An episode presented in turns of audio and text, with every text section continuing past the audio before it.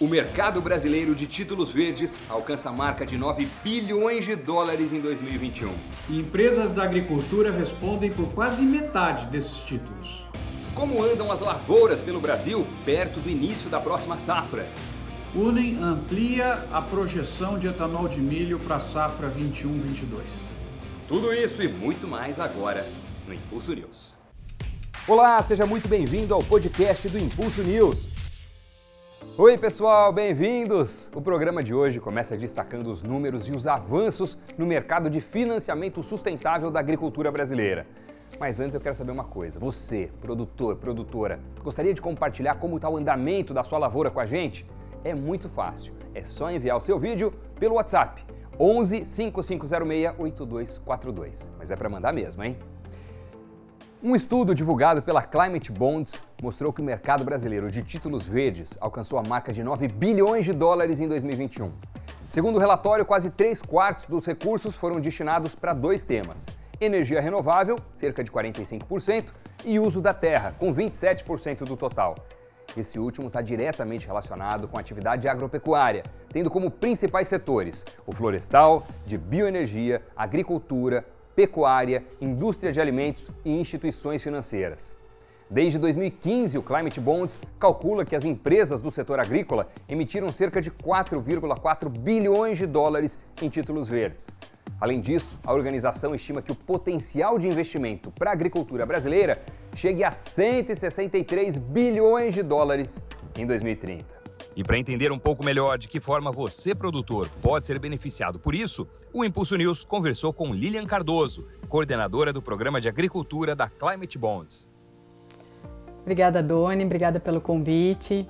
Os títulos verdes eles conseguiram unir o financiamento a uma melhora do meio ambiente. Né? Então, do lado financeiro, além da visibilidade e do ganho reputacional, ele ainda consegue acessar os investidores que buscam pelo rótulo verde. E do lado ambiental, ele consegue garantir a produtividade e a qualidade do seu produto no longo prazo. Para ele acessar, primeiro passo é a busca pelo conhecimento. Ele precisa entender como funcionam as boas práticas de mercado, as diretrizes, as regras do jogo para ele conseguir fazer uma estruturação de maneira clara, efetiva, rápida. E para isso ele pode contar com o apoio da CBI, ele pode entrar em contato direto com a gente, ele pode acessar nosso site. E o segundo passo seria a emissão em si. Nesse passo, duas coisas são muito importantes, né? Que ele garanta transparência para o investidor da alocação verde do recurso que ele está captando e que ele busque um verificador externo para que ele consiga ter a rotulagem verde e aí sim fazer a emissão e atrair os investidores. Muito bacana, obrigado pelo vídeo, viu? E olhando para energias renováveis, a UNEM, que é a União Nacional do Etanol de Milho, ampliou em 170 milhões de litros a estimativa da produção do etanol de milho no Brasil na safra 2021-22.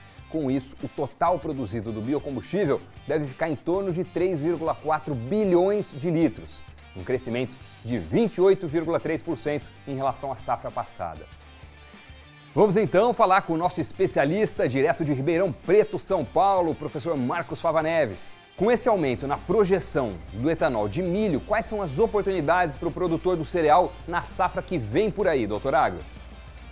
Gosto muito dessa ideia da produção de etanol pelo milho, como um complemento à produção que a gente já tem tradicional do Brasil vinda da cana.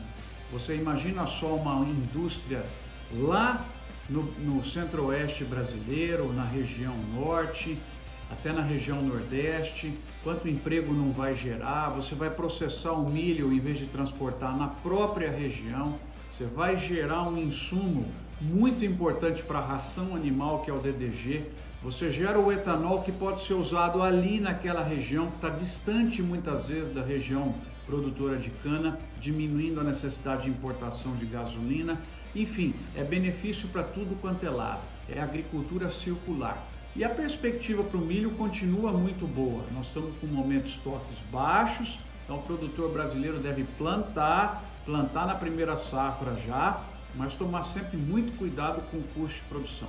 Tecnologia, mas vai ser bom negócio sim. Até já, doutor Agro. E já que a gente está falando de sustentabilidade, você conhece o programa Procarbono da Bayer? Ele foi criado para promover a agricultura com maior sequestro de carbono e funciona por meio de parcerias com produtores de todo o Brasil para a elaboração de planos de manejo adaptados a uma agricultura mais sustentável.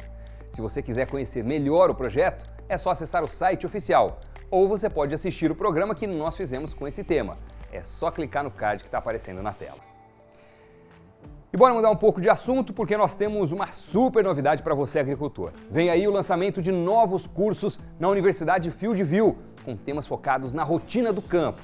Eles serão modulares, de curta duração e 100% digitais. Inicialmente serão dois cursos: Introdução à Agricultura Digital e Plantio na Era Digital.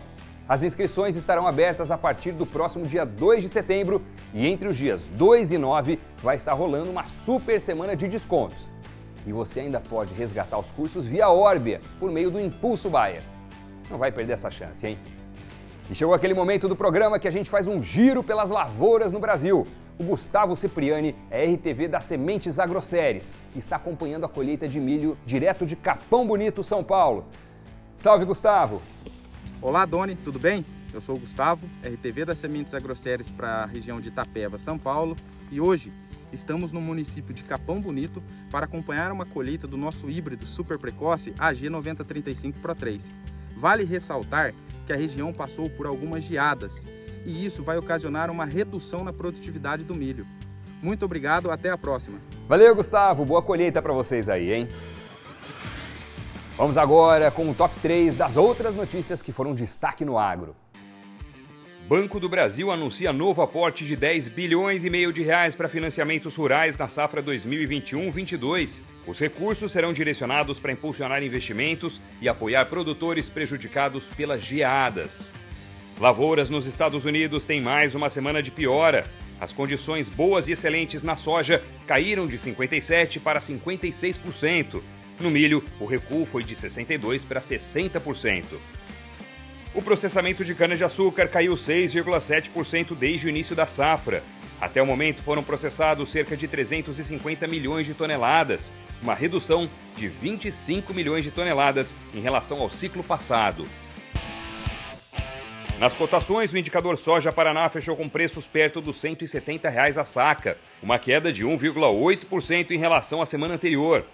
No milho, o mesmo percentual de redução, 1,8%, com a saca do cereal sendo cotada na casa dos 97 reais. No café arábica, o movimento foi morro acima, com a saca fechando em 1.057 reais, um aumento de 1,3%.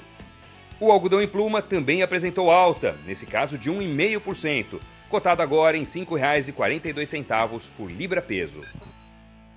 E como está sua agenda para a semana que vem?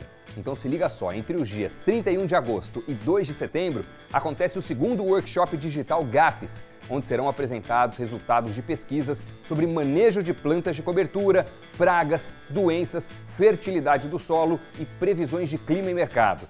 A Bayer é parceira oficial do evento e as inscrições podem ser feitas no site do grupo. E você, doutor Agro, vai ficar de olho no que na próxima semana, hein?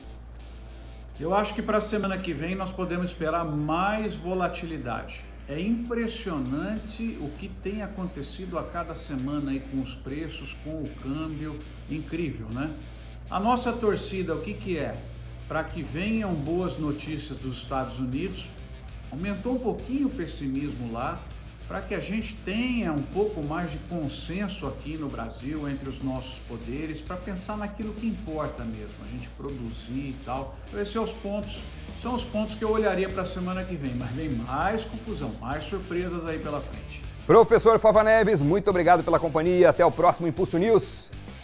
O podcast do Impulso News está acabando. Não deixe de visitar o nosso portal Agrobayer, o canal Agrobayer no YouTube e também os nossos outros programas aqui no Impulso Cast. Muito obrigado pela companhia e até semana que vem. Tchau! As colocações e recomendações advindas dos entrevistados são parte de sua vivência e experiência e, portanto, de sua responsabilidade. Não necessariamente expressam a posição da Bayer sobre o tema aqui abordado.